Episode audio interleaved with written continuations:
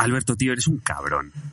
Yo tenía, ¿Por qué? Yo, yo tenía una entrada preparada súper cachonda con una influencer, sale diciendo, oh, el frío es solo mental y después un montaje de esta influencer ha sido ingresada por hipotermia. Lo hablamos, por primera vez que hablamos algo del podcast, por otro lado, y el cabrón me jode la entradilla. Por hacer trabajo periodístico, cuando aquí el único periodista soy yo. ¿Por qué? ¿Por qué? Porque hay que verificar, tío. Hay que verificar. Es que, joder, me manda la noticia, me quedo así un poco rayado diciendo, pero, pero vamos a ver, hipotermia la tía esta por salir ahí haciéndose unas fotillos en, en bikini, en la nieve. Voy a, voy a ver. Y entonces busqué en Google literalmente el titular de la, de la noticia.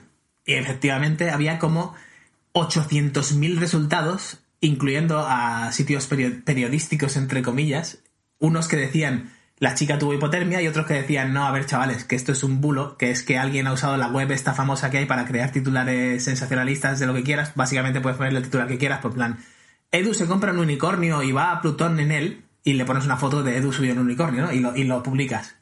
Pero alguien, muy listo, cortó arriba en lo que pone que esto es una broma, te están bromeando, no te lo tomes en serio, porque lo ponen porque la gente, por lo visto, se lo cree, ¿no? Alguien lo cortó y lo filtró a todo el mundo. Y parece ser que hay mucha gente que no hace ese trabajo periodístico. ¿Por qué, Carlos? ¿Por qué puede ser esto? Porque hay, además, tú que eres, que te gusta tanto Italia, hay una expresión que es perfecta para estos casos, que es si non è vero, è ben trovato. Es decir, que una buena noticia no te joda un titular. Es decir, bueno, nosotros ya vamos funcionando, que atrae los clics, para adelante, a funcionar, y ya después que otro funcione. Edu, te veo muy callado, tío. ¿Tan triste estás? No, do- dos cosas. Yo no verifico porque me la pela si tuvo hipotermia o no. Eso para empezar. Y, y- y- Pero- y- y segundo, eh, a- ojo al vídeo que le mando antes a Carlos de Influencers in the Wild. Que veis aquí a esta chica, para el que esté viendo el vídeo, bailando ahí medio en pelotas en la nieve, ¿no? Pim, pim, pam, ta, ta, ta. Y esa es la parte que a mí me gusta más. Y se ve aquí la cámara y luego es cuando van a recogerla, ¿no? Que esto es lo que yo hablo siempre con Alberto de cuando ves a gente haciendo cosas de estas, de me voy en pelotas a hacer no sé qué. Y yo lo que me imagino, yo cuando alguien hace cosas de esas de me meto en pelotas en el lago. Yo no, yo no me imagino a esa persona en plan super cool metiéndose en pelotas en el lago. Yo me imagino cómo prepara su teléfono para grabarse, para luego subirlo, para esto y para lo otro, ¿no? Pero ojo, lo cual me parece ridículo. Pero ojo al comentario tremendo de Jennifer Garner. Pero además verificado, Jennifer Garner, la actriz Jennifer Garner, ha hecho este comentario, ¿vale? Lo primero de todo, que Dios la bendiga. Lo segundo, necesita sopa, un chocolate caliente, unos pantalones. Me gustaría ayudar a esta chica. Queremos a Jennifer Garner. Boom, se cae el Jennifer micro. Garner, we love you. We love you. Vamos a hacer un corazón aquí de estos famosos. Pero esto, esto es lo que me hace mi gracia. No es como, por ejemplo, otro día hubo un montón de, de polémica en mi, en mi Instagram porque subí unas stories de lo de salía esta, o sea, de la Pedroche en pelotas haciendo como que Hablemos meditaba. de Cristina Pedroche. Como que Porque meditaba- Necesita, necesita mucha publicidad, Cristina Pedroche. Venga, vamos. No me cortes, anda. Aquí cada uno tiene su rol, Carlos, este no es el tuyo. Entonces, eh, estaba la tía eh, eh, pues en pelotas haciendo como que meditaba en la nieve, ¿no?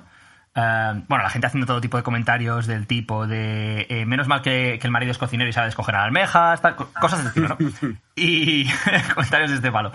Total, ¿Cómo, cómo, cómo? Menos mal que... que el marido es ¿Qué? cocinero y sabe descongelar almejas. Eh, Porque estaba, estaba meditando en la nieve. sentada con- en la nieve o sea, en no sé pelotas. si desnuda, pero. Claro, la posición de estas como de piernas cruzadas, ta, ta, ta. Vale. Total. Que, claro, yo lo que me imagino ahí, lo primero de todo es. eh, o sea, estás ahí y le estás pidiendo a alguien que te esté haciendo la foto al marido, en plan. Hazme la foto. No, esta no, Cari, la, siguiente. Hay 10 fotos hasta que salga la que te gusta. O, te lo preparas a ello. Ridículo, en mi opinión. Y luego lo segundo es. eh, el caption, el texto. Es importante mirar hacia adentro. Y el otro día puse una story sobre esto y dije en plan, es que esto es lo ridículo que ya no es que lo haga esta tía, es que lo hace muchísima gente en redes y lo veo, es en plan, cuando pones ese post, lo estás haciendo para que te miren. La ironía es tremenda. La ironía de poner un post diciendo es importante mirar hacia adentro mientras pones un post pretendiendo que meditas en pelotas en la nieve para que te miren y te den likes, es una ironía tremenda. Y esto lo veo en todo tipo de perfiles, ¿eh? no solo súper famosos como Cristi- Cristina Pedroche y demás, ¿no? Porque además hay gente que dice, no, pues a lo mejor le gusta la foto en plan artística, pues entonces te quedarías la foto para ti, hija mía, no la estarías subiendo para que la viese todo el mundo y te diesen likes, la tendrías tú en tu casa en el salón. No, o la, o la pones y pones de caption en la, en la imagen, mira qué foto más artística me ha salido y lo buena Mira, que estoy, mira qué foto, quiero, quiero acordarme de cómo está, cuando tenga 80 años me quiero acordar de esto. Otra cosa que a mí me encanta de esto, que es el que te responde después. Ya, pero es que ella tiene la libertad de postear lo que quieras. Y yo de decir lo que me salga de las Por pelotas. supuesto, y a mí lo que me salga de decir lo que quiera. Entonces, bueno, es un poco... Bueno, uno me dijo, uno me dijo, te invito a reflexionar. Me encanta cuando la gente me dice, te invito a reflexionar. Es como, es como en plan, te voy a enseñar a vivir. Te invito a reflexionar eh, sobre que a lo mejor no hay una forma correcta de vivir la vida. A lo mejor la forma en la que mm, tú vives tu vida no es más correcta que la forma en la que ella vive la suya. Y tal, Eh, y digo, eh. mm, fantástico, pero yo sigo, yo, yo sigo pudiendo opinar lo que a mí me dé la gana. Y lo que yo opino es que esta chica le siguen millones de personas y está dando un ejemplo muy malo a adolescentes que todavía no tienen la personalidad formada, todavía no tienen la suficiente madurez como para entender que esta no es la forma de conseguir atención. Si tienes 13 años y estás viendo la pedroche y crees que ponerte en pelotas en TikTok o hacer bailes en TikTok haciendo jerk- eh, twerking es lo necesario para conseguir atención en lugar de otras muchas cosas que te van a mejorar como persona, pues me parece que no es el ejemplo adecuado y estoy en mi derecho de decirlo. Por mucho que me invites a reflexionar. No, no, no, hablemos, hablemos una cosa, hablemos una cosa, porque Venga, va, dale, dale. El, el chico, el chico este de, Bam te, te invita a reflexionar, he's on to something, ¿sabes? En plan, no hay una forma de vivir, nice, es totalmente, lo suscribo, Pon- pondría un, pondría un cuadro en la pared que, que, que fuera eso, no hay una forma de vivir, el, el sentido de la vida es que no tiene sentido. Ya ¿Con está. un león Vale, de fondo? Con un león de fondo mirando intensamente. Vale, pero a ver, aquí lo importante... Y No, no, espera un momento, un momento, un momento. Si vas a poner un león, ¿lo vas a poner cazando o lo vas a poner durmiendo o lo, va- o lo vas a poner empotrando a una leona? Porque un Yo león... creo que aquí es mirando porque al es que esto me lo decía el otro día Alberto. Me dice, tío, Alberto, lo que, le, mo- lo que le molesta de los leones en, en Instagram es que el león es un vago de mierda. O sea, un león se tira 16 o 17 horas al día durmiendo, le pide a la leona que vaya a cazar y luego se dedica a empotrar leonas. Y muy de vez en cuando se involucra en la caza o en algo. O sea, es decir, o sea, es, la antítesis de- del, del esfuerzo y del trabajo duro y del coraje. O sea, es. Pero queda, por lo que sea, queda guapo el animal, el animal, un felino grande, peludo y tal. Muy pues- majestuoso. pues queda, queda chulo. Yo habría puesto un tigre de bengala, ¿no? Porque más o menos tiene el mismo comportamiento Eh, que un león, oye. pero bueno, queda más chulo. Una cosa. Poco se dice de los tigres, tío. O sea, voy a hacer un movimiento, tío, de, de- de tigres contra leones en Instagram, tío. O sea, en plan. eh, A partir de ahora, tío. Let's go, Tigers. Ha- haciendo una acotación de la acotación de la acotación de la acotación, ¿es posible que la primera vez que se hayan juntado estas palabras de un león empotra una leona haya sido el 14 de enero de 2021 a las 11 y 20 hora española? Un león empotra a una leona. Yo creo que nunca se han juntado palabras, los leones son empotradores, tío. Además, em- empotran como 200 veces, 200 veces en dos días o algo así. O sea, es, es para asegurarse de, de, de que, de- que impregnan. Yo creo que es una estrategia que, bueno, eh, para el chico de lo del pene en el banco, pues eh, le, parecerá, le parecerá correcta. Ahora, eh, fuera, coña. Vamos Sí, sí, a- volvemos, volvamos, volvamos. Simplemente quería comentar que se, se dice mucho del tema de los influencers y del TikTok y de los cuantos, pero es que al final la puñetera sociedad somos así. Si es que mira a los, mira a los periodistas o los eh, editores o los redactores o quien sea que haya escrito esos 500 piezas de, con- 500 piezas de contenido sobre una tía que se ha hecho unas fotos en Madrid en bikini en la nieve, que haga lo que le dé la gana. 500, ¿por qué? Porque quieren ojos en la pantalla, porque vivimos en un mundo en el que toda la puñetera atención tiene que monetizarse sí o sí, porque estamos para eso y se supone que el euro vale mucho más que el- los valores y el hacer cualquier cosa. Que no digo que sea que sea indecente o que sea una mierda el escribir un artículo sobre una chica que tal o un bulo sobre una chica de no sé qué, pero decir, si trabajas en... Hombre, un poco indecente Times. escribir un bulo sobre la chica es un, un poco indecente. Es- No, el bulo se lo escribió un colega, pero me refiero al periodista que escribe sobre el bulo, ¿sabes? Que crea una pieza de contenido que está echando horas Y, ahí tiqui, tiqui, tiqui, tiqui, tiqui, escribiendo sobre eso en lugar de escribir sobre otras poco cosas. se tío. dice, tío, de, de esos pobres periodistas esclavizados a escribir sobre mierdas que seguramente no quieran escribir. Tú imagínate, te tragas cinco años de carrera y llegas ahí a cualquier periódico de estos y te dice, no, no, no, tú... Ah, que tú querías investigar lo de la trama de... No, no, no, no. Yo quiero que escribas sobre la, la influencer en pelotas que el bulo este. O sea, es... es- es- sí, dale, dale Eso es, pero Hay algo peor. Es una- Hay algo peor. Yo hace, pues no sé, igual hace 10 años, hace 9 años, cortando colas de un partido de Nueva Caledonia contra no sé qué. Yo creo que eso es peor que esto. Eh, colas son horrible, los típicos recursos de cómo queda un partido así, eh, trocitos, Sí. troceados, tal, con los... ah, pues yo cortando un partido de Nueva Caledonia Partido de, de, de, contra fútbol, de- Nueva Zelanda, yo qué sé. No sabía ni qué me estabas hablando. Eh, pero es, es una máquina, es una máquina de mierda total, tío, que hemos creado todos y que, que seguiremos manteniendo entre todos, porque esto es el, el- el, venga, viva la pepa, me gasto, no sé cuánto se gastaba, el último año vi un dato de que se gastaban 240.000 millones de dólares o algo así en, en Facebook Ads en, en, este año, que viene de 20.000 millones de, de, euros en el año 2012. Así, o sea que en 7, en 8 años o en 9 años, ya no sé ni en qué año vivo, hemos pasado un tenfold, ¿sabes? Un 10x el, el, la inversión en Facebook Ads, que es al final pagarle a una empresa para que enseñe a gente en su dispositivo cosas que tú quieres ver. Es fucking stupid, man. ¿Seguimos con Fórmula 1 o empezamos? Carlos, sepárate, sepárate, sepárate, un poco. Sí, joder, mucho. del micrófono. Es- es- Sí. Lo siento, es mi potencia de voz. Eh, eh, pero no hemos dicho eso, lo, de- lo del tema de. mm, Por, por no desviarnos demasiado, lo del tema de lo de. Del invito te invito a reflexionar, el de la forma de vivir la vida tal está claramente. Está claro.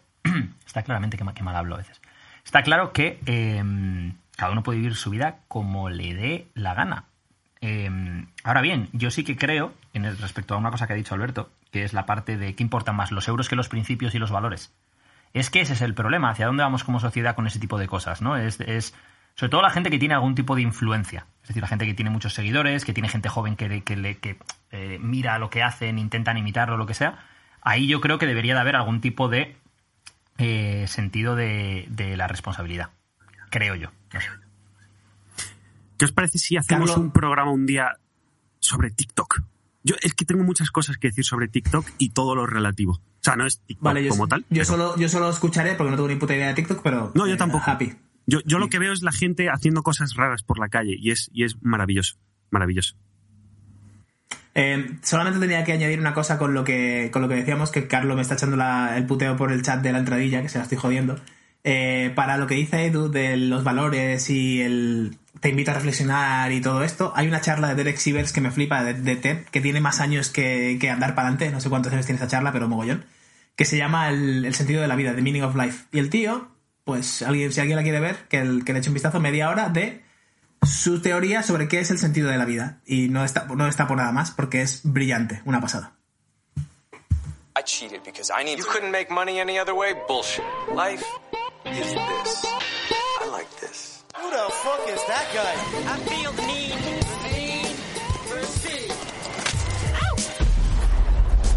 Buenos días, buenas tardes o buenas noches. Como siempre, dependiendo a la hora que nos escuches, por qué nos escuches, cómo nos escuches, dependiendo de un montón de cosas. Estamos aquí en este Izos Podcast número 63. Y estamos, como siempre, con Alberto Álvarez. ¿Qué tal? ¿Cómo estás? Hello, hello. Y Edu Barrecheguren. Edu, What up, dog? Dios mío, lo que me ha costado empezar. Ay, Dios mío, lo que me ha costado empezar.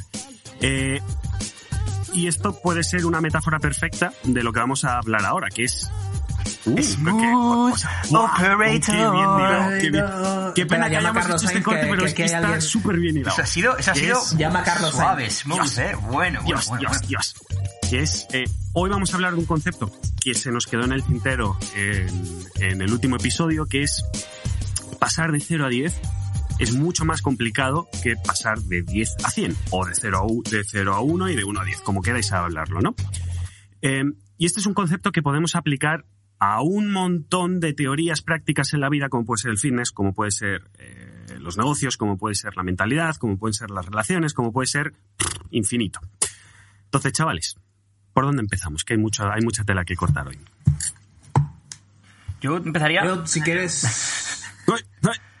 Es que tenemos un pequeño lag ahí de, que nos pisamos. Yo empezaría por el clásico ejemplo este post-navideño, ¿no? De, de metas de. La, que sea, ¿eh? me da igual si es fitness o si es de vida o sea. Que el típico metas de, principio de año. ¿Cómo se llama esto? Propósitos de año nuevo y tal y cual, ¿no? Y de los propósitos que se plantea la gente. Y un poco de la aplicación práctica de estos propósitos, por esto de que es más difícil lo que hemos comentado, ¿no? Es más difícil pasar de 0 a 1 que de 1 a 10 y es más difícil pasar de 1 a 10 que de 10 a 100. Entonces, cuando alguien se pone un propósito, eh, ¿qué tal si lo mm, hacemos un break en bite-sized, o sea, en... eh, es que me pongo en plan anglicista, en em, fragmentos que sean eh, comestibles, que sean factibles. Es decir, alguien se pone la meta de, imagínate, quiero correr una media maratón de aquí a eh, un año. Vale, ¿qué es lo que tienes que hacer hoy? ¿Qué es lo que tienes que hacer de aquí a una semana, de aquí a un mes? Vale, pues hoy para empezar, mm, pues a lo mejor comprarte unas zapatillas de correr o empezar a ir a correr, o depende de la forma en la que estés, bajar peso primero antes de empezar a correr, lo que sea, ¿no? Entonces, creo que sería interesante que, desde mi punto de vista, cuando hablemos de lo del 0 a 1, 1 a 10 y tal y cual, cómo se pasa de 0 a 1 en cualquier ámbito, es decir, aplicable qué es lo que tienes que hacer de 1 a 10 y luego cómo una vez estás en el 10 no pierdes esa atracción para poder llegar al 100. Alberto, ¿fitness o negocios? Bájame, bájamelo, eh, házmelo práctico. La más, la más sencilla yo creo que sería el, el fitness. Ah, pues es que tenemos un pequeño problemilla de audio. Entonces, si está sonando eso, es que estamos escuchándote por, los, eh, por el micrófono de los auriculares, Edu. Sí. Lo que no sé es si tú en, en No, en, Audacity... Audacity, en Audacity está. Ah, por eso se me escucha de mierda cuando, cuando ponemos el vídeo. Claro, en Audacity sí está puesto. sí, sí, siempre me aseguro de que está puesto el micrófono, el mío. Pero Ah, aquí. Vale, perfecto. Ah, ¿Y aquí cómo cambio eso? Ah, mira, aquí, claro. Cámara y micrófono. Espérate un momento, vamos a ver. A ver, Ojo, ojo. Vamos a ver el Ojo, porque esto puede ser revolucionario. Yo, yo preguntándome por qué se me oía tan mal en los, en los vídeos. A ver, micrófono predeterminado. Hola, nenas. Ojalá eh, dejemos esto. ¿Así? Hola, hola, nenas. Sí. Ojalá dejemos todo esto y la gente vea estas Sí, sí, cosas. sí, esto Yo se queda, vamos, claro. No, no, vale, Yo esto soy es otra cosa ya, ¿no? de- del cómo se hace... Joder, Eh, bueno, Alberto, nos estás explicando el fitness, ¿no? El pasar del 0 al 1, ¿cómo lo hacemos? ¿Cómo, es uno- decir, yo me quiero poner en forma. Eh, vamos a.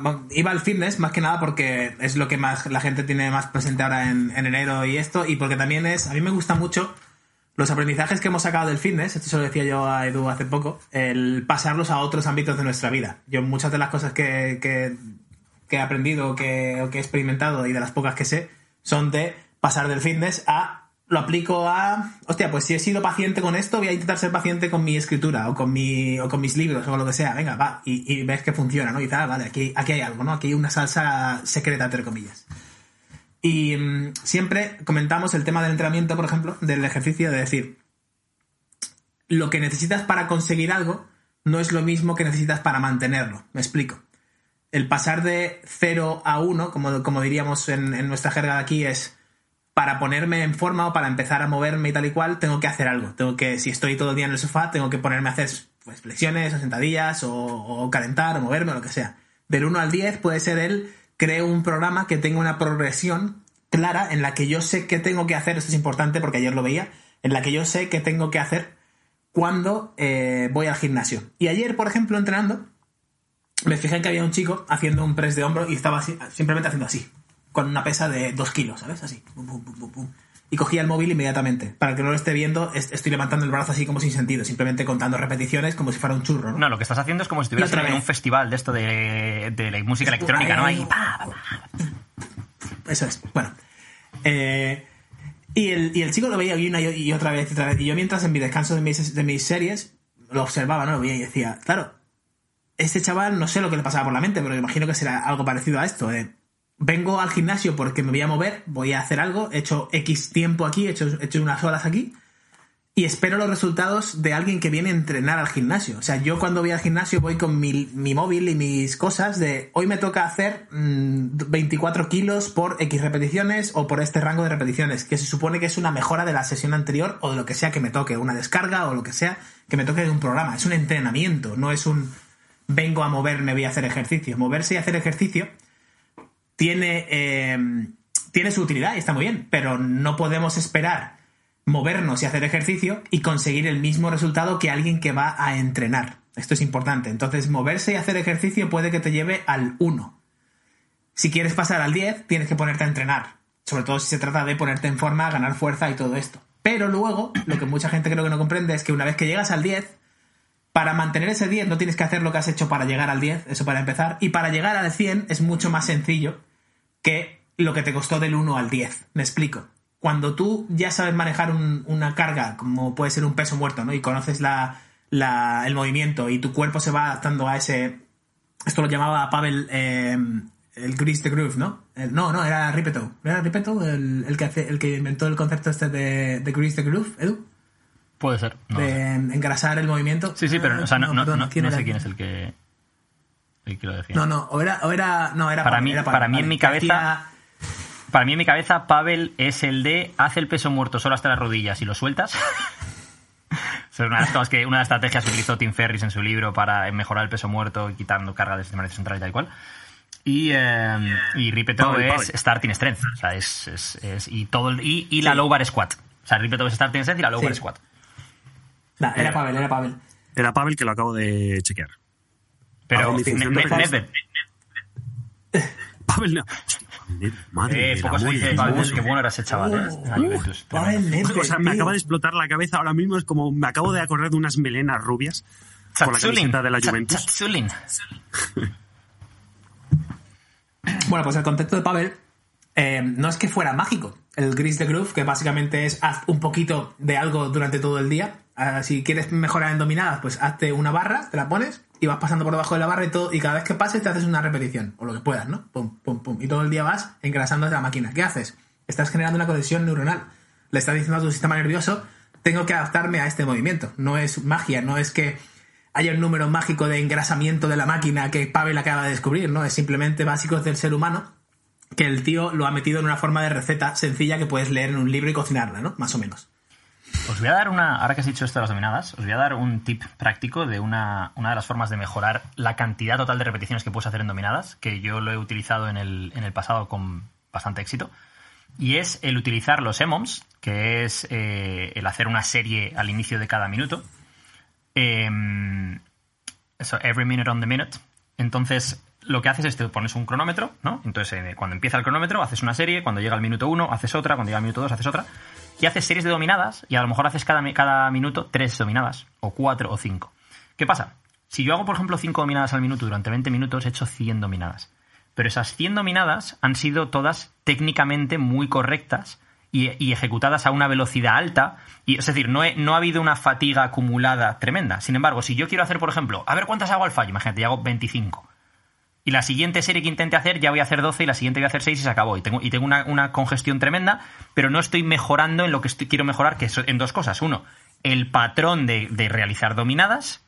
Y dos, la, eh, el acumular mucho volumen para, para ser capaz de mejorar ese patrón y el acumular mucho eh, volumen para cuando luego quiera hacer una sola serie de cuántas repeticiones hago, poder eh, hacerlo. Cuando hice esto año, hace año y medio en Kuwait, eh, llevaba tiempo sin hacer dominadas a, a repeticiones, hacía dominadas con lasted igual, pero sin, hacer las repeticiones, ¿no? Eh, y a lo mejor podía hacer en ese momento, yo sé, 20, 25 al, al fallo. Eh, estuve haciendo esto durante tres semanas más o menos y hacía prácticamente todos los días. Empecé haciendo el primer día 10 series de 5, luego el, seg- el segundo día hice 8 series de 5, el tercer día hice 12 series de 5, el cuarto día hice 10 series de 5, el quinto día hice 14, o sea, era como una... iba ondulando. Eh, hasta que un momento dado llegaba a hacer 30 series de 5, o sea, 150 en un día. ¿Qué pasa? Que el acumulado de la semana eran 700 dominadas, a lo mejor porque va sumando todos los días y va haciendo, ¿no? Y el día que hice la prueba hice 46.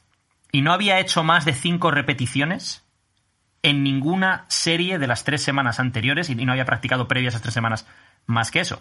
Lo que sí que fui haciendo para evitar tendinitis e historias fue eh, no hacer solo las dominadas específicas que iba a hacer cuando quisiera testearlo, que cuando lo quería testear eran dominadas con agarre prono abierto, con el máximo que permitía, porque más miré cuánto era el récord del mundo, que eran 51 o algo así, eh, hechas de esa manera, eh, porque había que hacerlas en un minuto, cuál era la distancia, lo calculé todo y tal, y puse unas marcas, bueno, todo el rollo.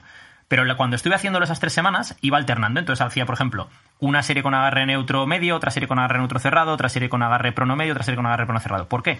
Porque esto, además de ahorrarme tendinitis, porque no era el sobreuso de un, de un patrón de movimiento concreto, además me, proporcionó dos cosas más, dos beneficios más. Uno, el efecto psicológico de no aburrirme porque cada serie era distinta, era una variante de dominadas distinta. Y dos, menos fatiga acumulada de serie a serie, porque las dominadas con agarre neutro cerrado no son como las dominadas con agarre prono abierto, no son como las dominadas con agarre supino medio. Entonces, ese, ese factor de fatiga acumulada no me llegaba de la misma manera y lo, eso me permitía, pues en un momento de hacer 30 series, porque de esas 30 series a lo mejor eran, pues imagínate, agarre cerrado neutro, agarre medio neutro, agarre medio eh, prono, agarre abierto prono, agarre medio supino. Pues claro, si tienes cinco variantes, he hecho seis series de cada una de esas variantes. Entonces he podido hacer 30 series sin que me parase de por medio problemas eh, eh, a lo mejor en un tendón o problemas de, de fatiga acumulada o de, o de m- mucha carga de ácido láctico. Y esto, niños, es la magia de la planificación.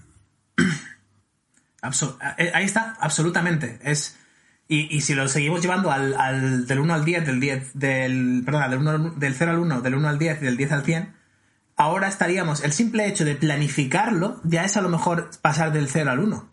El simple hecho de decir me voy a sentar y voy a planificar cómo cojones voy a hacer esto de las dominadas, que se supone que yo no puedo hacerlas porque soy genéticamente inepto, vamos a ponernos en, esa, en ese estado mental, ¿no? De no, soy un gordo y lo Me puedo, no gusta sé qué, no sé ese cuánto. tal, tal. concepto, genéticamente inepto. Por favor, que por favor, este, este- este concepto, sí, sí, sí, esto hay que extenderlo, ¿eh? sí, sí. Vamos, hay, que, vamos, hay, que, hay que labrarlo en algún sitio, en piedra. Genéticamente inepto. Eres un iletrado genético. Mi- mis células no saben qué cojones hacer. Eh, planificarlo puede ser el llegar al 1 y después llegar al 10 es la parte chunga, ¿vale? Ok, del 1 al 10 es, ok, voy a, voy a currármelo, voy a hacer esas dominadas, voy a, voy a ejecutar la planificación, pero es que después pasar del 10 al 100, como dice Edu, a lo mejor para él su 100 era hacer 46 dominadas, ¿me ha dicho, seguidas? Mi 100 era hacer 52, pero me quedé en el 90 y pico haciendo 46. y luego ya dejé de hacer. 46. Pues imagínate que el 100 sea el llegar a 40 y pico. Pues sin haber estado machacándose la, vida, haciendo series de 50 o de 30, lo que sea, destrozándose los tendones, el tío lo planificó bien, llegó a su 10 y después del 10 al 100 no le costó tanto, porque simplemente ya tenía creado una base y un patrón de movimiento, sistema nervioso, etcétera, etcétera. Y poco se dice de la ventaja psicológica de cuando te planteas el que tu meta es mejorar en dominadas. ¿Y sabéis qué ventaja es esta? Que dejas de entrenar pierna, porque no quieres que te lastren. Pero está todo dentro del plan, está dentro del plan. Porque, oye, tío, ¿no entrenas pierna? No, es que estoy intentando hacer mi máximo... Ah, ah, ah, ah, tiene sentido. Em, Qué bueno. bueno, hemos hablado de entrenamiento. Uno, ese paso Uy, el cero chat uno- privado. Perdonad, perdonad. Uy, el Sí, chat sí, privado. no lo digas, Esto no no, lo se digas, puede compartir. digas. madre mía, madre mía. No lo digas, pero, pero sí. Eh, ¿Por dónde iba? Ah, sí, la nutrición. Eh, claro, hemos hablado de entrenamiento, ahora pasamos a hablar de nutrición, que es pasar de ese 0 a 1, es un concepto que hemos tocado anteriormente, tocamos mucho en 12, que es, Edu, limpia el paladar, limpia la nevera, limpia todo lo que tengas en casa, ¿no? Sí, entonces, el tema es pasar del 0 a 1 que decía Alberto es planificar, ¿no? O, tener claro qué es lo que tengo que hacer. Creo que pasar eh, del 1 al 10 es empezar a ejecutar ese plan y hacerlo de seguido durante tres semanas, cuatro, cinco, seis semanas y convertirlo en un hábito, ¿no? Los mitos estos de son 21 días los que necesitas para que Al final no se sabe si son 21 días, si son 60 o cuánto es. Y además me imagino que dependerá de la persona. Pero bueno, que lo hagas suficiente. Del 1 al 10 me, pare- me parece que es que lo hagas durante suficiente tiempo como para que se convierta parte de tu día a día, de tu vida, ya sea un hábito. Y ahí es cuando luego ya puedes pasar del 10 al 100, ¿no? Entonces, esta planificación tiene que ser cosas que sean accionables, que sean em, sostenibles al menos en el tiempo en el que necesitas crear ese hábito, aunque luego puedas modificarlas a futuros. Y eh, tienen que ir en línea con lo que tú quieres conseguir. Entonces, en el tema de la nutrición, hay un concepto que nosotros llamamos el de limpiar el paladar, que es básicamente el quitarte la necesidad de comer determinadas cosas, ¿no? Y esto em, es un concepto que mucha gente a nivel práctico, cuando quiere conseguir, por ejemplo, una transformación, no tiene en cuenta. Y es, si tú comes fatal y comes un montón de guarrerías y tienes eh, eh, no, no comes suficiente proteína, no comes verdura, no comes fruta, am, y quieres empezar a utilizar algo como MyFitnessPal y una dieta flexible, vas a fracasar. Porque tus hábitos son una absoluta mierda. Entonces estás intentando juntar mierda con mierda para conseguir oro. Y eso no funciona así. Entonces, lo primero que tienes que hacer es cambiar esos hábitos. Entonces, limpiar el paladar, ¿qué quiere decir? Empezar a comer bien. Empezar a comer bien es, pues, como proteína en X comidas al día, como verdura en X comidas al día, como fruta en X comidas al día. Eh, mis fuentes de carbohidratos, por ejemplo, pueden ser patata, batata, quinoa, arroz. O sea, no es los mis fuentes de carbohidratos vienen de, eh, oh, carbohidratos y grasas, helado. No, no, no, no. Eh, fuentes de grasas, pues aguacate, frutos secos, carne roja, pescado azul, etcétera. Entonces lo que haces es, el concepto de limpiar el paladar es, llenas la nevera de ese tipo de comida, te quitas de en medio la comida que es, eh, digamos, una tentación, que es hiperpalatable, que no estaría dentro de tu plan al principio, porque eh, si yo llego a, a tra- de trabajo, imagínate trabajas todo el día, y llegas a las 7 de la tarde a casa, y abres la nevera, y tienes guarrerías, o tienes pollo, brócoli, te vas a comer las guarrerías. Yo lo haría también. Yo lo he hecho también. Entonces, también, por cierto, quitaros la aplicación de Globo del móvil. Ojo, ojo a eso. Entonces, el tema de esto es, háztelo fácil. Y hacértelo fácil es diseñar un entorno que no tenga trampas. Diseña un entorno que sea favorable a que no te tropieces. Entonces, si yo diseño un entorno lleno de... de- imagínate que soy un ratón y, y me pongo que para salir de casa tengo que cruzar la casa y todo está lleno de trampas de estas de ratón con queso. Pues en alguna me van a pillar. Entonces, eso es lo que hace la gente con- cuando empieza una cosa de estas, que en su nevera tiene trampas por todos lados, que en las alacenas tiene trampas por todos lados. Entonces, quítate esas trampas. Entonces, em, primer concepto, el 0 al 1, es ¿qué tengo que hacer? Y decides. Pues una de las cosas que tengo que hacer es limpiar el paladar. Del 1 al 2, ¿cómo limpio el paladar? Quita las guarrerías que tienes de la nevera, quita las guarrerías que tienes de, en, la cocina, quita tal, tal. Vale. ¿Y qué pongo en su lugar? Pues comida natural, real fooding. Pon comida, pues eso, carnes, pescados, eh, verdura, fruta, legumbres, patata, batata, arroz. em, comida, digamos, pues eso, lo, lo más natural posible. Y cuando hayas cogido el hábito de comer suficiente proteína, de comer suficiente verdura, de comer natural y tal y cual, podrás reintroducir este tipo de comidas que, em, que son las que hemos quitado para limpiar el paladar. Pero yo nunca las introduciría como algo que tienes en tu casa, sino como algo que está dentro de un contexto social. Es decir, puede estar en tu casa porque lo has comprado para ese día. Es decir, compro una terrina de helado para ver eh, hoy una peli con mi novia y vamos a tomar helado. No tengo helado por regla general en, la nevera de casa. O eh, voy a tomarme una pizza, pues hoy sábado me pido una pizza porque vamos a hacer no sé qué, o me voy con unos amigos a una pizzería y hago no sé qué. No, por regla general, tengo siete pizzas tarradellas en, en la nevera de casa. No sé si me explico. Una pregunta. ¿Cuántas veces hemos hablado de este concepto en cuántas plataformas? ¿Y cuánta gente creéis que escucha esto y dice, ah, es interesante, lo voy a aplicar? Y no lo aplica. Porque muchas veces, eh, o sea, es que lo estaba reflexionando y es una de, hemos, eh, hemos explicado este concepto ¡buah! infinitas veces. Y sin embargo, El- el- ya no hablo de clientes o no clientes, ya hablo de gente que nos escucha que dice, ostra, qué buena técnica. Pero ¿por qué no lo haces? Justo acabas de dar en el clavo, creo, porque es una técnica, no es un principio básico. No es, es, es, un- es una, una forma más de hacer que tu entorno vaya de, de la mano de lo que quieres conseguir. Pero si el principio básico de tengo claro lo que quiero conseguir, por qué lo quiero conseguir y cómo voy a llegar a ello, la planificación esa, no está ahí, no tenemos ni puta idea de por qué estamos haciendo las cosas. Entonces al final pues te aburres o, o sí, eso está guay lo que dice el Edu este y el Carlo, pero es que a mí tengo hijos, así que tengo que tener el congelador lleno de pizza de, de tarradellas. Te vendes la idea, te vendes el, el "Ah, es que tengo hijos. Ya. O es que, no sé, cualquier excusa. Siempre nos vendemos cualquier excusa para, para no hacer algo o para hacer algo, ¿no? Pero yo creo que ha dicho una, ha dicho una cosa muy, muy buena, que es, perdón, es una, es una buena forma de generar un hábito. Y creo que nos volvemos locos a la hora del, del tema de los hábitos. De cómo genero un hábito, Alberto. Esta pregunta me llega por todos lados infinitas veces. ¿Cómo genero un hábito? ¿Cómo genero un? Y digo, a ver, ¿tienes un coche? Sí, claro, voy en él al trabajo todos los días. Cuando entras al coche no estás pensando en cómo se arranca, cómo metes primera, cómo sales de la rampa del garaje y cómo llegas a tu destino. Casi lo haces sin pensar. Sí, claro. ¿Por qué crees que pasa eso? Hombre, pues porque llevo 30 años haciéndolo. Ahí tienes el cómo crear tu hábito. Vaya, Ya está. qué magia negra Ah. es Alberto. Claro, joder, haz durante 30 años lo que quieras hacer. O sea, si quieres comer más verdura, tienes que empezar a, a pensar de forma consciente el plan, vale, voy a llenar mi nevera de verdura, voy a buscar formas de cocinar la verdura de forma que esté rica, voy a buscar formas de convencer a mi entorno para comer verdura cocinándolo yo o que lo cocinen ellos o viceversa, lo que sea. Y voy a hacer eso durante todo el tiempo que haga falta para que de forma inconsciente mi cuerpo cuando tenga hambre diga, voy a cenar y abra el cajón, haya verduras, las coja, haga no sé qué, total, y sin estar pensando en qué voy a hacer de cenar, ya lo hagas de forma inconsciente, en plan, esto, las especias, no sé qué. Oye, por cierto, ¿te acuerdas de aquel día en que vimos no sé qué? Y tú estás sin, sin prestar atención, estás cocinando lo que se supone que tienes que cocinar y ya está porque lo llevas haciendo mucho tiempo. Y lo importante que es eso para que tenga hijos, para que esos hijos adquieran esos hábitos casi de forma natural y no tengan que hacer el esfuerzo cuando son adultos de pegar ese cambio, adquieran el hábito de comer bien desde que son niños, ¿no? Hay una cosa que el otro día nuestro amigo Pedro compartió en redes, eh, Pedro Vivar, que me gustó bastante, lo puso en, su, en sus stories. Eh, lo puso con su tono este en plan de eres un hijo de puta si no haces esto y tal y cual, típico de Pedro, ¿no? Desde aquí un saludo a Pedro. Pero, pero básicamente eh, con el tema de lo de genéticamente inepto que decía antes Alberto, ¿no? Decía Pedro algo así como que la gente dice, no, la genética, la genética.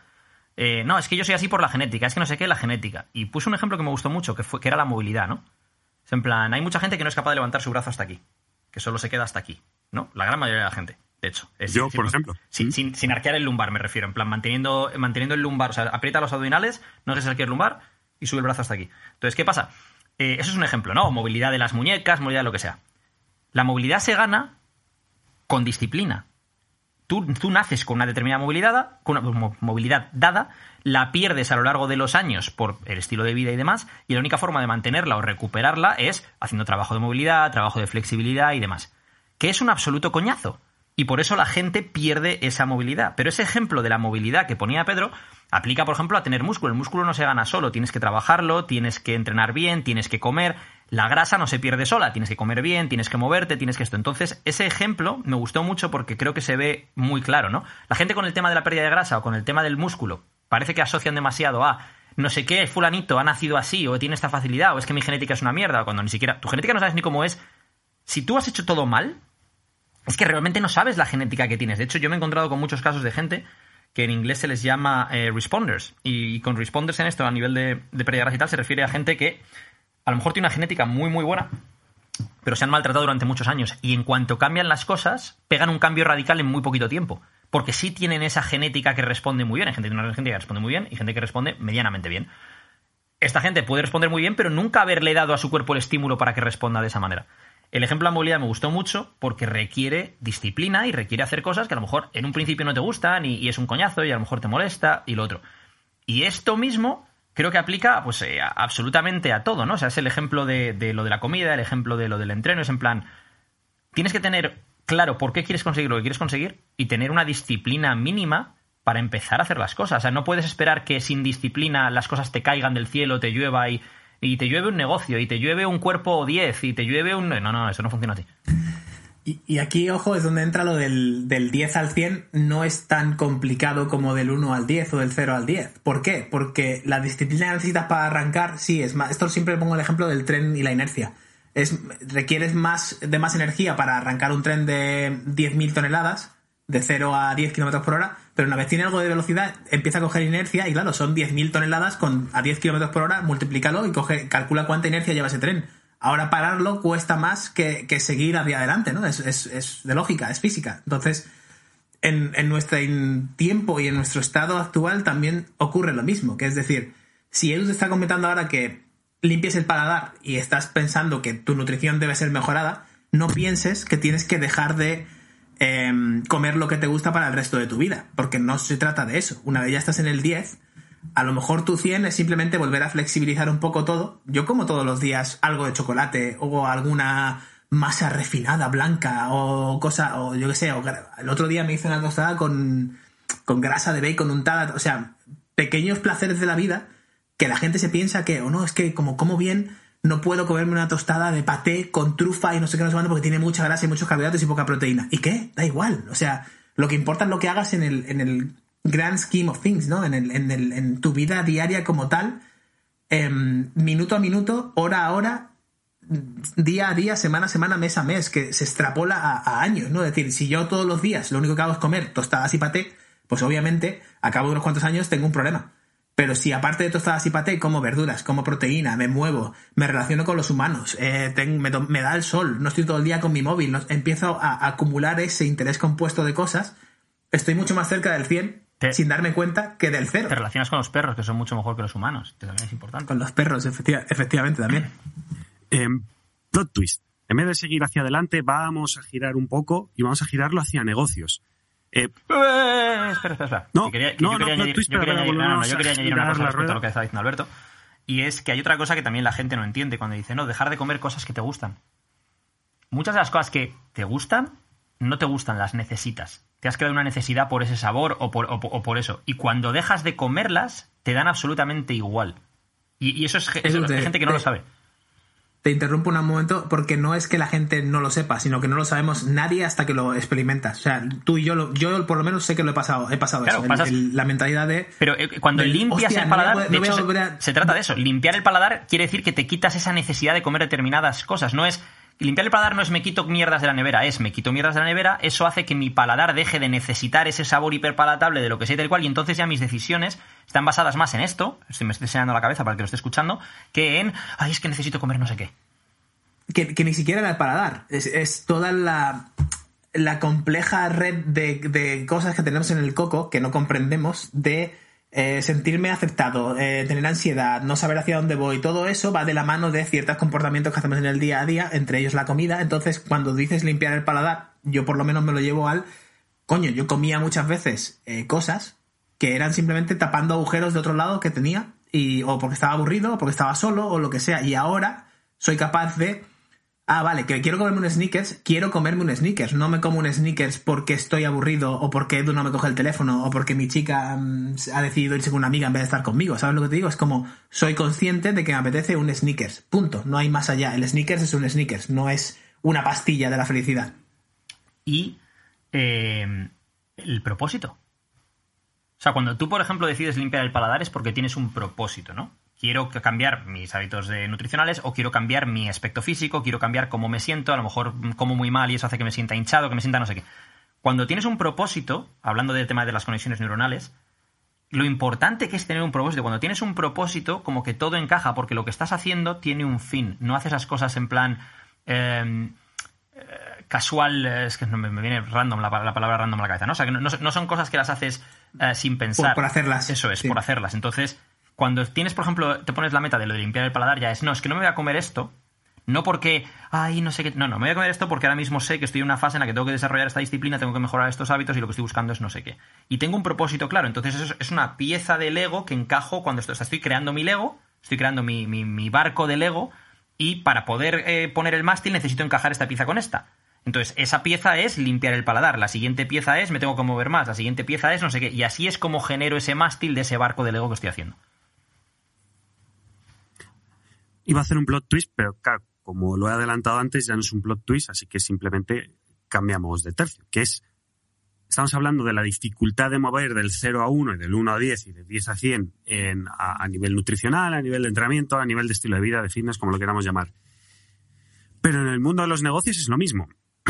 Y yo lo bajo un poco a- al terreno práctico y me imagino a todas esas personas que ahora mismo tienen su trabajo pues de 8 a 6 o de 8 a 7 o lo que sea, y que llevan dándole vueltas durante unos meses o unos años a una idea que tienen en la cabeza, o ni siquiera una idea de negocio, simplemente la idea de, ah, joder, cómo me gustaría emprender, ya que está tanto de moda y te metes en internet y el madre mía, ya. Os digo algo, el otro día me metí en una página de emprendedores por no sé qué mierdas. Ay, Dios mío, la turra de Facebook Ads después. O sea, estoy dándole a, a configuración, no me muestres este anuncio porque no me interesa, todo. Terrible. Bueno, y todas esas personas que una de las formas que pueden empezar no es déjalo todo y lucha por tus sueños. Si tienes hijos y que tienen que pasar hambre, que la pasen, pero tú lucha por tus sueños, porque claro, no va a pasar o no debería pasar. Lo que pueden empezar es por un concepto de- del cual hemos hablado aquí, pero hoy nos podemos extender, que es el side project, ¿no, Alberto? El side project, efectivamente. Y pero aquí me gustaría que te mojaras tú un poco, Carlos. ¿Cómo, ¿Cómo aplicas tú esto? O sea, ¿cómo empiezas de 0 a 1 teniendo un curro de periodista, por ejemplo, y dices, hostia, es que está bien, pero no me mola estar aquí mm, cortando los, con las colas de los partidos del... ¿Cómo era el equipo? De Nueva Del- Caledonia. No, bueno, de la selección de Nueva Caledonia. Selección de Nueva Caledonia contra el Congo, ¿sabes? Y dices, pues sí, pero sí, pero no. Entonces, ¿cómo, cómo empiezas? ¿Cómo pasas de ese 0 a 1? Bueno, primero, pequeño inciso. De esto me acuerdo porque al día siguiente entré y hubo un aplauso generalizado porque yo en el título del partido, en vez de poner Nueva Caledonia, puse Nueva Calcedonia. Entonces el, el redactor jefe me dijo, oye, está bien que te guste Irina Shake, pero por favor, un poquito más de... profe-". en Calcedonia era la marca que en aquella época Irina Shake pues eh, salía ahí haciendo sus cosas, ¿no? Pues es muy fácil, que es reservarte un par de horas de tu día para primero empezar a planificar y después empezar a ejecutar. Es tan fácil como eso. Es tan fácil como tienes un trabajo de 8 a 6. Vale, ¿qué haces de 7 a 9? Normalmente, pues puedes eh, pasar tiempo con el ordenador, pasar tiempo con tus hijos, pasar tiempo con no sé qué. Bueno, seguro, seguro, seguro, en el 100% de los casos que puedes reservarte dos horas al día para empezar a planificar qué es lo que vas a hacer, cómo lo vas a hacer y cuándo lo vas a hacer. Yo tengo, estoy mirando aquí un cuaderno que es, vamos, no sé si esto es de 2010, 2011, algo así, y son listas de cosas eh, que quiero hacer o que quería hacer en aquel momento. Eso es. Quiero aprender a diario, quiero vivir de forma sencilla y con libertad, quiero viajar a menudo, quiero sonreír a diario y crear sonrisas, pues aquí como añadido, quiero inspirar a otros, quiero ser inspirado, quiero ser económicamente eh, free, be económicamente free, ¿cómo se llama eso ahora? Em, ¿Libre? independientemente, ¿no? O algo así.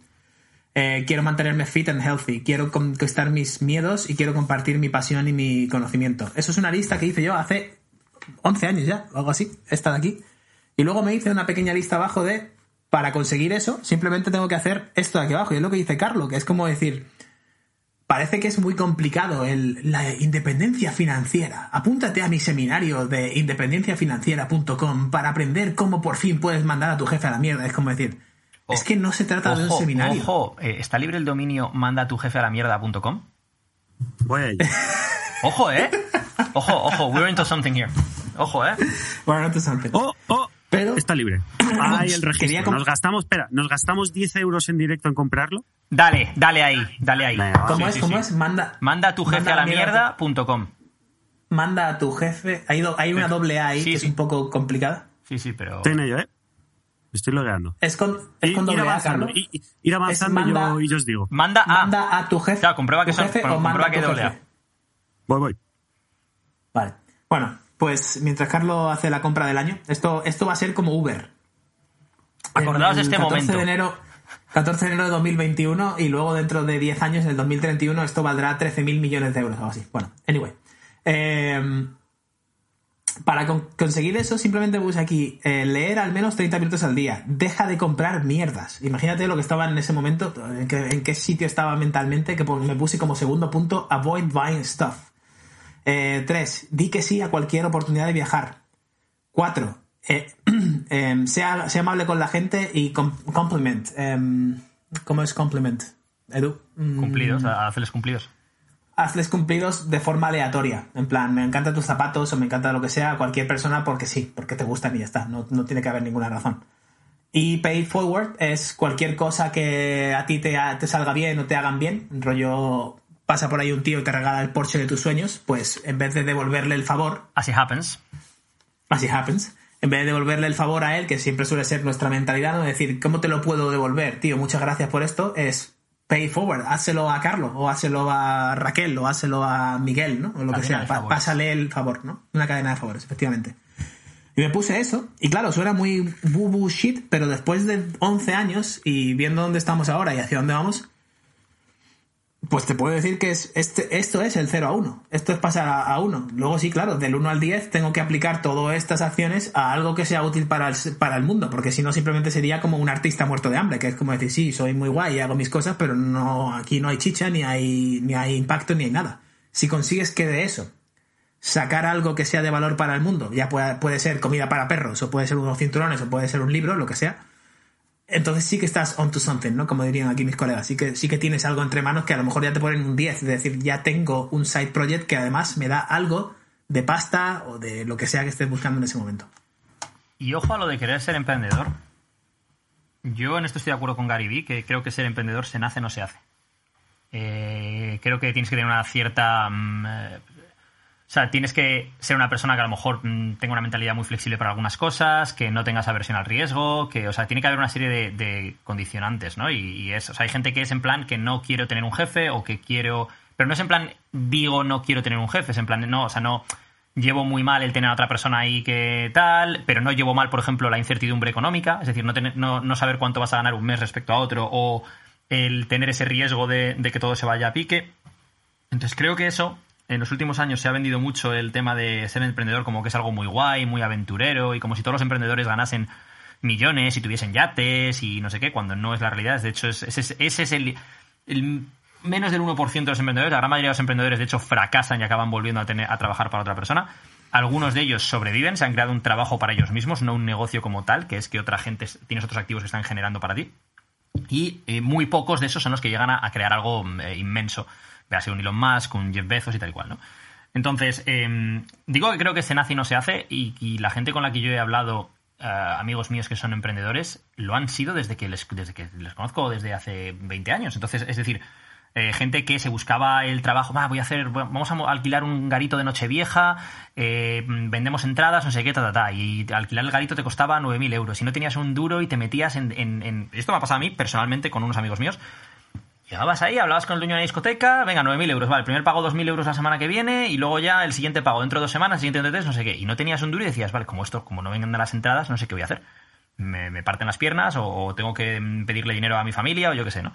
Y te metías en esa historia y recopilabas los 2.000 euros al principio como podías, que en este caso nosotros le pedimos dinero a otro amigo nuestro que sí lo tenía y nos puso un interés del 30%. tremendo. Es decir, le pedimos 2.000 euros y le devolvimos, y le devolvimos 2.600 en, en dos semanas. Tremendo, sí, sí, sí, tremendo. Y, Ese tiene y nos metimos ahí en que teníamos que vender 300 entradas para poder. Bueno, con 300 entradas eh, ahí ganábamos pasta, ¿no? Pero creo que era eh, con 150 cubríamos gastos de pues lo que costaba el garito, más el alcohol, más sé qué, más tal y cual, y a partir de ahí eran, eran todo beneficios, ¿no? Y te arriesgas a eso, y tienes 19 años y no tienes un, no tienes un duro, no tienes cómo cubrir eso y te arriesgas a algo así. Le pides 2.000 euros a un tío que conoces, le tienes que devolver 2.600 dentro de dos semanas, y luego al, dueño de la discoteca le tienes que pagar 9.000 pavos, y te metes en esa historia. O la historia que le he contado yo alguna vez a, Carlos y Alberto de cuando yo tenía como cuatro años o cinco, no me acuerdo, eh, mi madre eh, le gusta mucho dibujar y pintar y tal ¿no? Y solía hacer dibujos y tal. Pues eh, ahí vivíamos en una organización en la cual, pues, la valla de la organización, donde estaba el parque de la organización y tal, daba a la calle. Y yo me iba y me ponía en la valla de la organización con los dibujos de mi madre. Yo cogía los dibujos de mi madre. Me los bajaba abajo, me ponía ahí y los, y los vendía por 100 pesetas. Claro, tenía 4 o 5 años. Y luego con 9 años saqué un periódico en el colegio que lo que hice fue fotocopiar cosas de un libro de dinosaurios que tenía y otro de animales, ponerlas juntas, ponerlo grapado y tal y cual, y lo vendía como si fuera un periódico por, por 25 pesetas o algo así. Que le costaba más a mis padres las fotocopias que lo que yo vendía luego el periódico. Pero es que eso o lo tienes dentro y te sale así desde pequeño que nadie te dice, no, tienes que emprender, sino que tú quieres hacer esas cosas, o no lo tienes. Y creo que esa es una de las cosas que está muy mal entendida a día de hoy porque hay mucha gente que no explica esas vivencias suyas propias o el, o el, tener eso, de- eso dentro, ese picor dentro que tienes que, sacar, ¿no? Que tienes que rascar. Estaba comentando a Carlos que va al pelo una cosa que comentó hace poquillo de eh, Michael Jordan, Scottie Pippen, eh, Dennis Rodman y todo eso, que todos vemos a Jordan y nos pensamos que todos somos Jordan. O sea, yo, claro, inicialmente la respuesta emocional es yo quiero ser como Jordan. Es como, shit, quiero ser la estrella, ¿no? Pero hay, hay que parar un momento y pensar en plan, a lo mejor me gusta más la vida de Dennis Rodman o de, o de Scottie Pippen y simplemente voy, voy a los partidos, soy una, una pieza fundamental, soy una, soy una estatua, perdona, una columna en donde se puede apoyar al resto del equipo y el resto del tiempo no tengo a todos los focos en mi cara y en mi vida y en mi no sé qué y buscando trapos sucios y todo el rollo porque prefiero vivir así. Y esto a mí me gusta mucho aplicarlo a mi, a mi, a mi vida porque la gente cuando empiezas a tener un poco de tracción te llevan oportunidades por todas partes, ¿no? Casi todos los días abres el email o el teléfono o lo que sea y hay gente que te ofrece el, oye, invierte esto, vamos a hacer esta empresa, vamos a hacer no sé cuánto, no sé cuánto", y en el 99,9% de las ocasiones digo que no. ¿Por qué? Porque yo quiero tener una vida tranquila.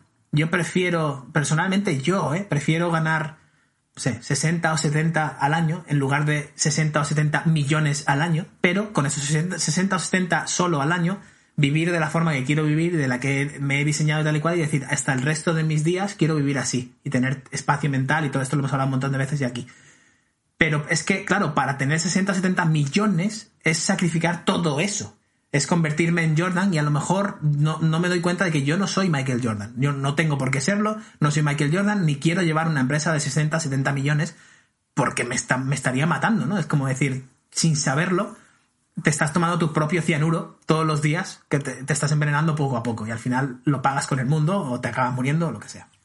Dice. Y al final es tan simple como... Carlos, tío, te he hecho la Dale, señal, tío. Te he hecho la señal, me has dicho que sí, y ahora te has metido. ¿Qué pasa? No, tío? ah, te he dicho que sí. Dale, Ah, dale. tío, ¿qué pasa? Es que aquí, para el que esté escuchando esto, tenemos sí señales sí. para no interrumpirnos precisamente. Es en plan, levanto el dedo, voy yo después, me dice que sí con la cabeza y cuando voy, no, tío. Qué feo esto, qué feo. Que mm, esto lo dice mucho Gary Vee, ¿no? Lo de que no todo el mundo puede ser un número uno. Eh, y que no pueda ser un número uno tiene que ver tanto con tus habilidades como eh, con tus propias prioridades, ¿no? Es decir, el, el cargarte sobre tus hombros determinadas responsabilidades, determinado estrés, determinadas horas de trabajo y tal y cual, más allá de que luego tengas esas habilidades o no, puedes tener esas habilidades, pero no, no tener esas, ese, no querer ese estilo de vida, puedes no tenerlas y quererlo, pero, pero no las tienes. Es decir, no todo el mundo vale para ser Jordan, no todo el mundo podía hacer lo que podía hacer Jordan, no todo el mundo es un, ¿cómo le llaman en inglés? Como un eh, clutch player, que son los que en la última jugada, los últimos 20 segundos, son los que se la van a tirar, un, Jordan, un Kobe y demás, ¿no? Entonces, em, creo que el problema también es la narrativa que te vende pues la historia del arquetipo del héroe, ¿no? Y entonces siempre te venden la historia de Jordan, te venden la historia de Kobe, te venden no te venden la de, por ejemplo, la de Gasol en este caso, que sin, Gasol Kobe no hubiera ganado eh, eh, cuando luego volvió a ganar los anillos después de eh, Shaquille O'Neal. No te venden la historia de Pippen o de, o de Rodman, te venden la historia de Jordan y tal. Entonces todo el mundo es el arquetipo del mega héroe y tal y cual y nunca te venden a los personajes secundarios. Pero no todo el mundo puede ser ese, ese mega héroe. Es decir, la gran mayoría de la gente no lo es. La gran mayoría de la gente va a ser el personaje secundario. O bien porque no tiene las habilidades necesarias, no tiene la tolerancia al estrés necesaria, o bien porque no le compensa toda la mierda que tiene que a la que tiene que sobreponerse el héroe para conseguir eso. Y creo que ese problema de narrativa, que nos lo meten también desde que somos pequeños, ese es el problema, ¿no? La gente ve un, por ejemplo, eh, ahora mismo no sé ni quién juega en el Madrid, pero cuando back in the day, ¿no? Cuando estaba Cristiano Ronaldo, y la gente se fija en Cristiano, no en Carvajal. Pero bueno, es que, es que Cristiano, primero hay uno y segundo a lo mejor la presión mediática que tiene Cristiano, lo que supone ser cristiano no es para todo el mundo más allá de que tengas las habilidades. Entonces, creo que esto es fundamental eh, cuando, cuando hablamos de negocio y la gente que quiere ser eh, emprendedora y tal y cual, puede ser emprendedor siendo el número 3 de un proyecto y no tienes por qué ser el número 1. Y de hecho es más, el número 3 de Uber le va mucho mejor que al número 1 del 99,9% de, de todas las demás empresas. Y es el número 3 de Uber. El número 7 de, de Facebook le va mejor que al número 1 de absolutamente todo lo que no sea Amazon, Tesla... O sea, que puedes ser emprendedor dentro de tu empresa y, vivir la vida que quieres tranquilamente y solamente ir de 9 a 6, cobrar lo que hace falta, tener el impacto que quieres, sentirte útil y ya está. Y, vivir así el resto de tu vida, ¿sabes? Lo que pasa es que es, todo un poco la mentalidad y el saber eh, que estás en el camino que quieres, ¿no? Hay otro concepto que hablamos el otro día, que es eh, el que yo llamo el concepto de U2, ¿vale?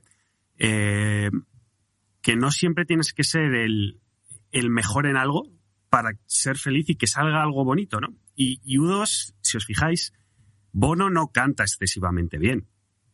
No canta bien. De hecho, en algunas ocasiones ni canta bien, ¿vale?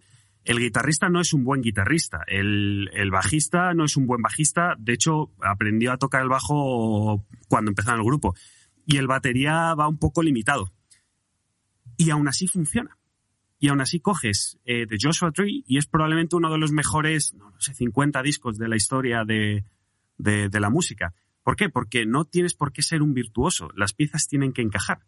Entonces, si tú pretendes ser un virtuoso cuando no lo eres, si pretendes ser un capitán de un barco cuando en realidad tú no puedes serlo porque no tienes lo que hay que tener, igual tienes que buscar tu punto, ¿no? Para que salga algo bonito. El ejemplo perfecto es U2, un grupo de, de aquí de Dublín que por lo que sea empezaron a encajar las piezas, todos sabían que tenían sus limitaciones, pero todos sabían exactamente qué es lo que tenían que aportar, lo hicieron y ¡puf! uno de los grupos más eh, importantes y quizás influyentes de los últimos 30, mm, 40 años. El Oporto de Mourinho que ganó la Champions.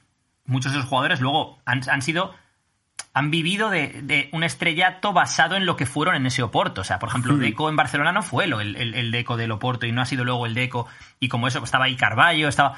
Entonces sí, es una generación de jugadores que muchos de ellos serán recordados en todas cosas por lo que hicieron con ese, con ese Oporto, pero nadie daba un duro por ese Oporto que dos años antes estaba a punto de descender. Pero fue la mentalidad que tenía ese equipo, fue la combinación de esos jugadores jugando juntos y creyendo como hermanos los unos en los otros, la creencia en el entrenador, que en este caso era Mourinho, la creencia del propio entrenador en que iban a ganarle a cualquiera. Una serie de cosas que de repente dan, pues esos eh, underdogs, esos eh, el equipo que se supone que no va a ganar y resulta que lo gana todo, ¿no? Y, y al revés también pasa. El equipo que se supone que lo debe ganar todo y los egos en el vestuario, los problemas internos, es decir, que, que sobre el papel tienes al equipo del PC Fútbol, pero en el vestuario están a matarse y luego no consiguen absolutamente nada, ¿no? Y eso creo que también mm, puede pasar mucho. Bueno, de hecho, no sé si os habéis enterado porque pasó ayer por la noche tarde. Brooklyn, que ya tenía a Kyrie Irving y a Kevin Durant, que ya, ya hay un poco balón para tanto jugador, ayer consiguieron hacerse con James Harden. O sea, estamos hablando de tres de los tíos más influyentes de los últimos 20 años de los tres tíos que más necesitan el balón en sus manos de los últimos 20 años, de los tres tíos más conflictivos de los últimos 30 años, juntos en un mismo equipo. ¿Va a funcionar? Pues, desde mi humilde opinión, es probablemente no. Pero es que, por ejemplo, cuando se ve los Miami Heat de mm, Wade, LeBron y Chris Bosh, ojo, porque ahí era, eran tres jugadores franquicia. Chris Bosh tomó un papel absolutamente secundario, decidió tomar un papel secundario cuando venía de ser jugador eh, franquicia de los Toronto Raptors. Eh, Wade, que era el estandarte de Miami Heat, decidió tomar un papel en el cual eh, seguía siendo el estandarte emocional del equipo, el, capitán, el líder en, la pista del cual, pero no el máximo anotador, no el, que tenía la pelota en los momentos más conflictivos, que eso pasó a ser LeBron. Es decir, ahí hubo un juego en el cual tuvieron que, dejar egos por un lado, ¿no? Chris Bosh convertirse en un tío secundario, LeBron James, sí, sigo siendo en la cancha el que se la juega en los momentos más difíciles, pero el líder espiritual de este equipo y el líder espiritual de esta franquicia es Wade y Wade asumir que dentro de la cancha en los momentos más complicados iba a ser LeBron el que iba a tener el que iba a tener la pelota. Entonces, esa cesión de cada uno de ellos fue lo que generó una franquicia que pudo eh, ganar campeonatos. Cuando muchas veces ha pasado lo que puede ser que pase, no sabemos con Brooklyn, que es tienes a jugadores muy buenos, pero los problemas entre ellos, de hecho, James Harden eh, eh, no, no juega James Harden a lo mejor, a lo mejor estoy colando, ¿eh? pero no jugaba James Harden eh, con Westbrook, Durant y tal y cual en los Sí, Oklahoma cuando él luego se fue, cuando él luego se fue a ¿cómo se llama? A- Houston y tal y cual porque Houston. quería ser jugador franquicia, no quería ser el tercero de nadie, que ayer era el tercero. Sí, sí, sí. Y bueno, ahí estaba también Ibaka en ese equipo, era un, equipazo y no, o sea, bueno, llegaron a las finales, sí, llegaron a las finales de la NBA en 2000 algo y perdieron contra, diría, LeBron. Oye, diría. Sí, qué bonito es, ser. qué bonito es que Gasol jugase con Kobe en los Lakers y Mar Gasol juegue ahora con LeBron en los Lakers. Esto, esto es precioso, ¿eh? Y que igual fichen a, a Pau para que se retire ahí, se comenta. también, Buah, eso ¿no? sería- Yo quería hacer una reflexión. Ay, si, si es que me van a dar hostias por esto. Bueno, no, en realidad no, porque bueno, no, no, no- no soy nadie. Nadie es nadie. Pero yo, mi reflexión con esto es menos leones y más espejos. Que es menos, no, yo voy a ser, no, yo quiero ser, no, vamos, y más espejos de ponte el espejo delante. ¿Quién quiero ser? ¿Qué es lo que quiero hacer? ¿Quiero adelgazar? ¿Quiero ponerme fuerte? ¿Quiero abrir una empresa? Vale, pues en vez de postear, no, me levanto a las 5 de la mañana para hacer yo qué sé qué cosas, que una, pero ¿para qué a las 5 de la mañana? Que es de noche y hace frío. Eh, ¿Por qué igual no te miras delante del espejo y dices, oye, pues vale, quiero ser emprendedor, ¿cuál es el primer paso? Este, ¿vale? Pues vamos a hacerlo. Y menos eh, emprendedores, eh, Y ojo. heroínos, no sé qué, punto com, ¿sabes? Menos leones y más espejos también es. ¿Tienes que ser un león? O ya no, ya más allá de la metáfora de si es león, tigre, Mm. la cachondeo este que hemos tenido con el león, ¿no? Sí, o, o puede ser una hormiga. ¿Qué pasa? O ¿Qué puede ser problema que- hay con ser una hormiga? O ¿sabes? Dientes un escarabajo o lo que sea. O sea, es, ¿vas a ser más feliz siendo un león que siendo un escarabajo? ¿O vales para ser un león? ¿O vales para ser.? Porque luego también está el tema este de. eh, crecimiento personal y tal. No, sí, todos tenemos un león dentro y tú puedes. A, lo mejor no te sale de las pelotas. Es como, por ejemplo, el tema de, de las personalidades, ¿no? Es, eh, hoy en día una de las cosas que, que me toca a mí la moral es el tema de la masculinidad tóxica. No porque no la haya como tal, sino porque ya parece que todo lo masculino es tóxico porque la tendencia general es hacia todo lo femenino y tal y cual, ¿no? Entonces, hay gente que a lo mejor tiene una tendencia de, a ser masculina, que la reprime para ser más, más, tener, ser más femenino, porque es lo que la sociedad parece que, que impone o que pide y tal, ¿no? Entonces, a donde quiero llegar con esto es, es lo mismo. Tanto por un lado como por el otro. Hay gente que tiene unas tendencias más masculinas, por ejemplo, hombres en el caso, que tienen una tendencia más masculina que otra, mujeres que tienen unas tendencias más masculinas o más femeninas que otras, y está bien. Y está bien, y no tienes por qué intentar ser el modelo de lo que. No, es que, imagínate, back in the day, eh, eh, antiguamente no, el hombre tiene que ser no sé cuánto. Y ahora es al revés, ahora parece ser que es que si el hombre es eso, es malo, porque eso es tóxico, porque eso es retrógrado, no sé qué. Y en plan, no, tío, es. Va a haber hombres muy masculinos y hombres no tan masculinos. Va a haber mujeres muy femeninas y mujeres no tan femeninas. Y está perfectamente bien. Y hay gente que mide unos 70 y gente que mide 2 metros 10 y gente que mide un 85 y está perfectamente bien. El otro día vi- ayer creo que fue cuando, sí, eh, vi The Imitation Game otra vez, eh, Alan Turing y la máquina de Enigma y todo esto. Si no, si no llega a ser por ese tío y por el equipo que, que formaron y tal, habría 15 o 20 millones de personas más muertas que, que las que hubo en la, en la guerra durante esa época. Y él, el pobre, se tuvo que suicidar a los pocos años después para porque no cuadraba en la sociedad, ¿sabes? Porque, porque la sociedad le dijo, ah, tú es que eres anormal o no eres normal, con lo cual eh, como eres gay, eh, te pasa algo hormonalmente o, o estás roto. Toma, una terapia para curarte. ¿Para curarme de qué? Soy gay, me gustan los hombres, ¿qué problema hay? ¿Sabes? Pues el tío, toda su puñetera vida, eh, eh, intentando entrar dentro de la sociedad, hasta que se dio cuenta y dijo, como intente entrar dentro de la sociedad, aquí muere todo el mundo porque nadie va a resolver este problema. Así que voy a ser yo mismo y que le den por culo y que pase lo que Dios quiera. Ya está. Pero ojo al problema aquí de los grises, los negros y los blancos, ¿no? O sea, hemos pasado de eh, gente que por ser gay, por ejemplo, se sentía excluida de la sociedad y se sentía fatal, y esto lo hemos solucionado y me parece fantástico, a 155 tipos de género. Género neutro, Claro, eh, claro. m- p- pangenérico, eh, fluido, no sé qué, pero qué... qué- Entonces, esa gente... claro. Que, que el otro día, o sea, bueno, tengo un grupo con mis amigos donde lo postearon y a mí se me fue la cabeza. Un tío que se ha puesto aletas, a eso yo lo he visto. Vale. sí. aletas, ¿Aletas? eh, pff, biónicas, yo qué sé cómo cojones llamarlo, eh, que tienen Bluetooth y no sé qué mierdas y que pueden ver, o sea, que pueden notar el tiempo y pueden hacer un montón de cosas, ¿no? Entonces el tío, eh, eh, pues hubo cachondeo porque te has puesto unas aletas en el cerebro, entonces tú entiendes que para ti puede estar bien, pero que claro, que si vas desnudo por la calle la gente te va a señalar, pues que son cosas lógicas. ¿No debería pasar? No lo sé. En este caso concreto no lo sé si no debería pasar. Entonces el tío eh, como que se molestaba diciendo que claro, que él tenía que ser un género nuevo porque era un género biónico, En el momento en que llegamos a que, no, eso hay que aceptarlo como normal, entonces a lo mejor lo que tenemos que hacer es redefinir la palabra normal. ¿Qué es la normalidad entonces? No existe, efectivamente. Igual que, que es el, cuál es el sentido de la vida. Es que no existe. Es que cuan- cuanto antes aceptemos eso, antes dejaremos de hacer polladas como inventar 250 géneros y nos pondremos a resolver problemas más, más útiles, ¿no? Es como decir, ¿qué utilidad tiene el inventarte un género aleta, tío? Es que ¿qué puta utilidad tiene esto? El soy- es- ese tío es un tío género fluido entre, pues no sé si eso, eh, pues, entre hombres será, me imagino, género fluido entre hombre y eh, pez. Es- es- No, no, no, ni eso, porque eran aletas robóticas. Entonces es, Ah, es un ser biónico, ¿sabes? Es, Claro. es la siguiente generación. Nos, lo ganamos a pulso, porque el, el Cyberpunk este, que es el juego más vendido del, del 2020, que ha vendido como 13 millones de copias, es eso, es eh, eh, un futuro del 2077 creo que es, que, en que somos cyborgs completamente y en el que la, la, la escala de, de jerárquica de la sociedad es a ver quién tiene más implantes raros y a ver quién puede hacer más polladas y tener una metralleta en el brazo y cosas así, y eso ya es ser la élite. Es que, ojo también a una cosa. Ayer estuve jugando al GTA V, eh, que me lo compré hace pues dos o tres días en la PlayStation. Hacía que no jugaba un GTA un montón de años, ¿no? Y claro, me di cuenta de una cosa, ya como adulto. Claro, yo me acuerdo de jugar al GTA San Andreas, al GTA 3, al, al Vice City, tal y cual, y a lo mejor yo tenía pues 17, 18, 19, 20, lo que sea. Pero mi hermano era bastante más pequeño. Y el problema es de que chavales de estos, es decir, por ejemplo, sobre todo hoy en día, porque antes el juego te lo, tenías, te lo tenías que ir a comprar a la tienda. Entonces, pues si eres un chaval pequeño, tus padres no te van a comprar el juego. Otro problema es que tengas un hermano mayor que se lo ha comprado y tú te escaquees y juegues o lo que sea, ¿no? Pero es que hoy en día te lo descargas desde. de- o sea, te, te por ejemplo, si tú tienes PlayStation Plus o PlayStation Now o lo que sea, tienes acceso a determinados juegos, del cual no sé cómo está el control parental, que me imagino que lo habrá. Pero el problema es eso, es juegos como el GTA.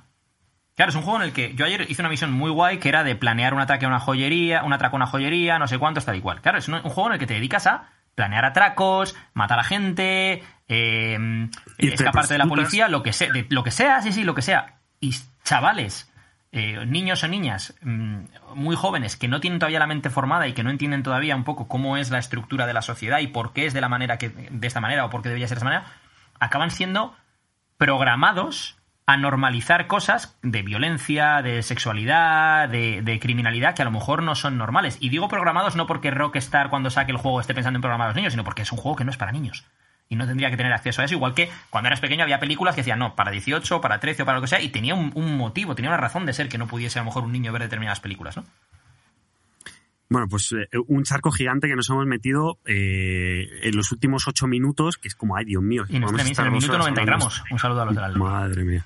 90 gramos. Eh, chicos, yo creo que para la segunda parte de este podcast podríamos, hemos hablado mucho, nos hemos centrado en el 0-1 y del 1 al 10, tanto en fitness como en empresa, como en mentalidad, como lo que sea. Podemos dejar la segunda parte que sea del 10 al 100 en ambos de estos aspectos. ¿Os parece guay? Del 10 al 100. am- Oh, ok, ok. Un ejercicio chulo. Sí, porque si no vamos De- a estar aquí tres horas. del 10 al 100 y cómo no volver del 10 al 1. Es decir, cómo, cómo no perder esa inercia, lo que decía Alberto con el tema del tren, para que no se te frene el tren. O para que no Eso vuelva es. al punto de partida, ¿no?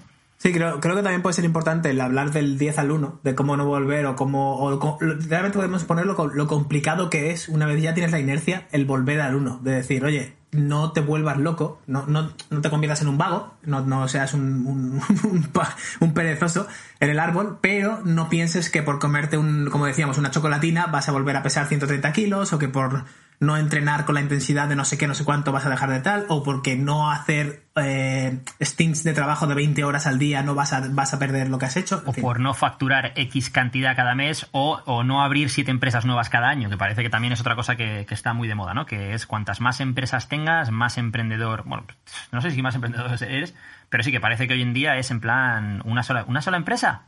Ah, tío, te has quedado atrás, te has quedado atrás.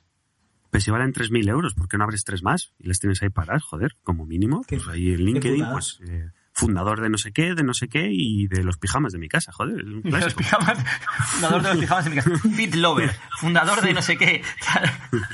¿Cómo era? Estoy co... ¿Cómo era aquello? Estoy coaching. Estoy coaching. Estoy coaching. Estoy coaching. Eh, eh, Ay, Dios. Desde aquí un saludo a Estoy Coaching que hace Te sigo, te dejo de seguir, te sigo, te dejo de seguir. Por cierto, Estoy Coaching, lo siento mucho, pero ya después de que me hicieses Te sigo, te dejo de seguir 35 veces, decidí bloquearte de Instagram. Entonces, ya si está escuchando esto, pues lo siento, es lo que. Eh, Es un bot, es un bot seguro y es el, es el problema también lo que decíamos de si es que si le pones un valor a que haya seguidores o no seguidores, pues la hemos cagado. La gente crea Para así, mí, eso es un fake estoico de toda la vida. es un fake estoico. Bueno, pues como siempre, dando hostias a la gente, que es lo que nos gusta hacer aquí, eh, nos despedimos de este podcast número 63. Muchas gracias, Alberto Álvarez. Gracias chicos. Muchas gracias, Eduardo Barrecheguren, Edu. Gracias a, a ti, Carlos, por dejarnos copresentar esto contigo. Lo sé. Soy magnánimo a la vez que justo. Un abrazo, chicos. Nos vemos en la siguiente. Hasta ahora. Hasta Chao. luego.